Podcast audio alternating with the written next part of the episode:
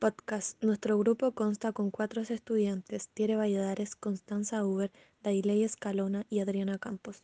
Presentaremos el texto Universalidad y particularidad, la noción de la cultura y la relación sexo-género de la antropóloga Sonia Montesinos, titulada ¿Qué postura tomarías tú ante esta sociedad? Este podcast explica por qué las mujeres no son tratadas de igual manera que los hombres, enalteciendo al hombre sobre la mujer. También hablaremos de la cultura y cómo influyen las personas cuando ocurren hechos relevantes en la sociedad. En la actualidad somos esclavos del sistema. Principales ideas que plantea la autora. El primer punto presenta la problemática del género femenino en el contexto latinoamericano desde la condición de bastardía o guachería como fundamento, tanto en lo que representa la madre que asume solitario su error, tanto en lo del hijo como en las hijas que crecen en la situación de bastardía esencial. El segundo punto, ser mujer y hombre es darse cuenta de una existencia de una cultura latinoamericana, que sí o sí tiene que ser mujer con hombre. La persona no puede ser libre de expresarse, si ser bisexual, lesbiana, gay, etc. Simplemente ser lo que uno quiera ser y no denominar a la mujer y al hombre. El tercer punto, amalgama de elementos culturales. A esto me refiero a que a veces tapan muchas cosas y de excusa ponen que es una cultura y nos inculcan valores que no todos son para un bien, sino que muchas veces son para poner el hombre por sobre la mujer y la mujer que hará lo básico. Son conceptos estratégicos para entender lo que es ser una mujer y a lo que es ser un hombre en una sociedad concreta. Cuarto punto, no se trata solo de un concepto de cultura, sino que también es la estructura económica y social en ese modo de habitar el mundo. El eto, en donde confluyen contenidos y prácticas que entregan un sentido a la vida humana.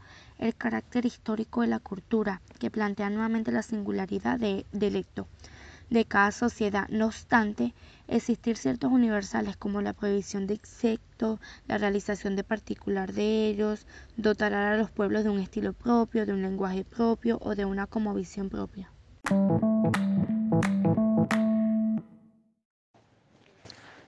Las oposiciones entre naturaleza y cultura, vida y muerte, trascendencia e inmanencia, femenino y masculino, entre otras, serán resueltas, equilibradas y nominadas de acuerdo con los modos específicos de ese habitar el mundo de los grupos humanos. La reflexión sobre la mujer ha entregado valiosos antecedentes para entender cómo la cultura nombra, en su devenir, aquellos contenidos y prácticas que definirán las diferenciaciones sexuales. Así, la relación entre sexo y género será un asunto que se debatirá en cada cultura con orientaciones distintas. Lo que en una sociedad es verdad inmutable, no lo es en otro. Pero sí, lo que parece estar claro es que el vínculo entre la anatomía humana y las categorías genéricas de lo femenino y lo masculino no es unívoco ni fácilmente discernible. De este modo, habría una construcción social de las diferencias entre los sexos y entre los géneros, y es esa construcción social la que nos interesa problematizar en este ensayo.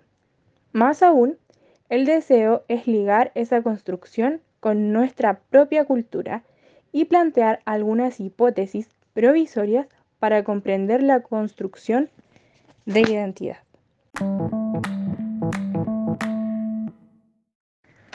Una de las diferencias que nosotras como grupo pudimos identificar es que la autora se refiere a acciones las cuales realizan hombres como acciones normales o debidas.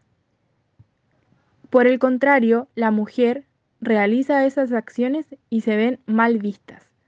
Como por ejemplo, el hombre puede sentarse con las piernas abiertas y la mujer tiene que cruzarlas. El hombre puede no realizar labores en la casa, pero si la mujer no las hace, se ve mal visto, ya que se asocia esas acciones como acciones femeninas, las cuales hombres no deberían realizar.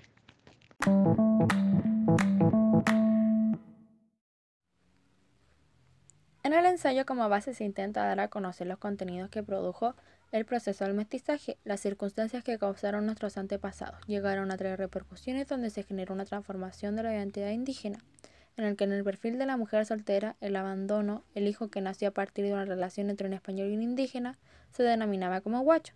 Actualmente la sociedad ha reflexionado sobre aquel punto de vista. El actual determina que la familia monoparental no se discrimina. En el texto antes leído sería la madre indígena con su hijo mestizo. Sin embargo, hoy en día se ve a la madre como a una mujer luchadora y valiente ante la adversidad de crear a un hijo sola.